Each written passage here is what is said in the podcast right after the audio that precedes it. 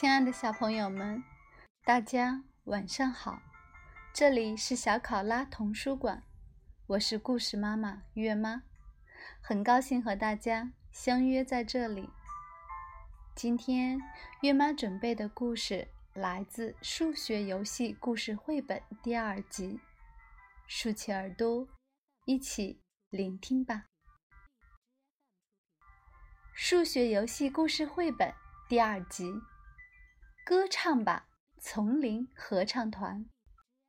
日，冈本一郎著，日，赖边雅之绘，黄新义，新蕾出版社。大大的，小小的，不大不小的，每个宝宝都满载着梦。我们就是欢乐的丛林合唱团。丛林合唱团来到了热闹的大都市纽约。初来乍到的狮王、大象和小白兔东张西望着，他们刚从世界上最悠闲的南部丛林来，对于眼前的一切，他们好奇极了。正在这时，一位绅士。站在街边跟他们打招呼。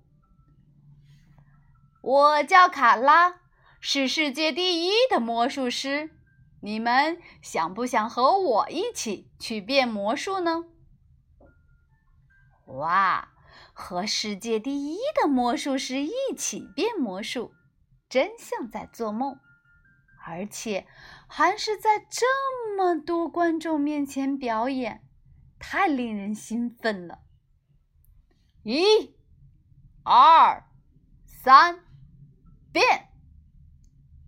然而，完蛋了，魔术被人揭穿了！快逃吧！快抓住他们几个大骗子！站住！丛林合唱团一下子成了被追赶的对象。沿着大大的楼、小小的车、高高的树的方向走，就可以找到我了。小朋友，快把他们带到卡拉那里吧，照着卡拉说的走就可以了。丛林合唱团穿过马路，来到了一个剧场前。快点穿上裙子，假扮成演员跳舞。这样就没人能认出我们了。可是大象实在是太大了，没有它能穿得下的裙子。快点穿，不然会穿帮的。我们扮演的还挺像的呢，趁着还没被发现，赶紧逃吧。正当丛林合唱团。要从剧场里跑出来的时候，忽然传来了一个声音：“喂，你们等一等！难道……哎呀，你们演的太棒了！你们愿意尝试音乐剧吗？”原来他们被著名的制片人相中了，于是。丛林合唱团高高兴兴地登上了音乐剧的舞台。走了，忘了把帽子给小白兔了。卡拉在一旁叹道：“接下来的日子里，他们又参与了电影的拍摄。啊，狮王没有穿毛皮外套啊！”卡拉又发现了一个问题：小白兔的衣服太小，大象的衣服又太大，让他穿哪件好呢？后来，丛林合唱团的名声越来越大，并成功举办了大型演唱会。啊，大家都没穿裤子啊！有一天。报纸上竟刊登了有关卡拉的新闻。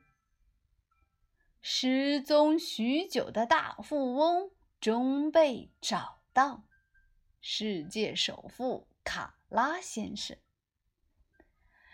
卡拉先生，您不能总是这样玩失踪呀！公司有很多事情等着您来定夺呢。原来，卡拉是一个大公司的董事长，并不是如他自己所说的魔术师。尽管我们现在成为名人了，但我还是想回家。”狮王感慨道。说着说着，大家都不禁怀念起丛林里那轻松愉快的日子。正在这时，卡拉从后面追了上来，大喊道：“我觉得自己不适合现在忙碌的生活。”我也想和你们一起到丛林里去。哦，可这辆车也太破了，根本开不走啊！可哪儿才是回丛林的路呢？好像是先朝着最大的那棵树的方向走，然后穿越不大不小的山洞，最后通过最小的桥。就到了。就这样，他们平安的回到了丛林，并带回了一位新成员卡拉。丛林大合唱又开始了。丛林是个好地方，来到这里真舒畅，自由自在过生活，每天快乐吧，歌唱。亲爱的小朋友们，今天的故事到这里就结束了。月妈要跟大家说晚安了，让我们下次再见，祝好梦。